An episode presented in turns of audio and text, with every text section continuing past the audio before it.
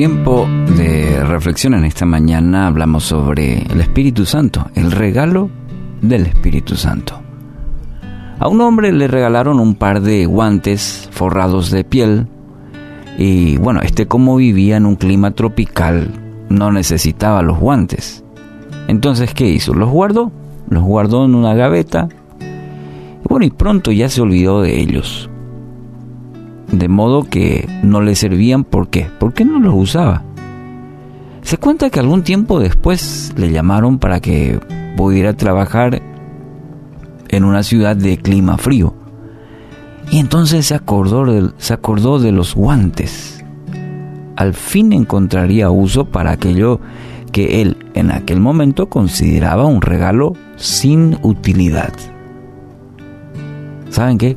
Cuando metió la mano en uno de los guantes, sintió que algo medio que impedía que el dedo pulgar se acomodara en su lugar.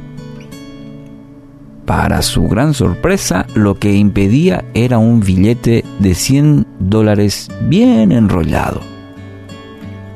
Dice que después revisó los otros dedos del guante y descubrió que en cada uno de ellos había un billete de 100 dólares.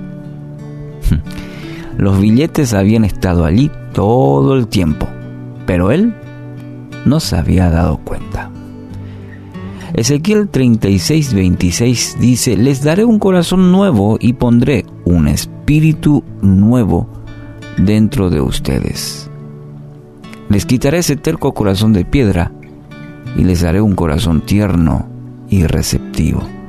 Pondré mi espíritu en ustedes para que sigan mis decretos y se aseguren de obedecer mis ordenanzas.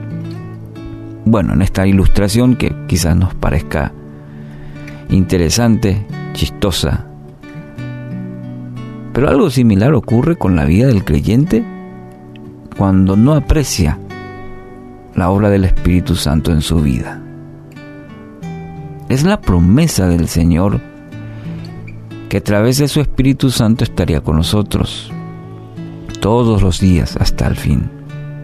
Es a través de su Espíritu que caminamos con Él, es a través de su Espíritu que Él nos guía, nos consuela, nos fortalece. Y esto es un regalo del Padre a cada uno de sus hijos, es una promesa. Pero muchas veces descuidamos, desconocemos inclusive su obra, porque no hemos guardado, porque no lo hemos considerado, mejor dicho, porque lo hemos guardado y no le hemos, dado el, no hemos, no le hemos dado el, el valor necesario. Conocer el poder, la obra del Espíritu Santo en nuestra vida. Es, la, es una buena y mejor garantía que nos ofrece Dios y que a través de su Hijo Jesucristo nos enseñó de caminar, aprender a caminar en, en la obra de su Espíritu, en lo que Él anhela para nuestra vida. Hoy quiero animarle a pedir que juntos ser llenos del Espíritu Santo, nuestro mejor amigo, y permitir que su vida esté dirigida y dominada por su Espíritu Santo al poder declarar en esta mañana que necesitamos conocerlo más, que necesitamos más de Él. En este tiempo en el cual vivimos, Él será nuestra fortaleza. La palabra afirma, será nuestra guía. Así que es una buena oportunidad hoy de poder pedir más, más de ti.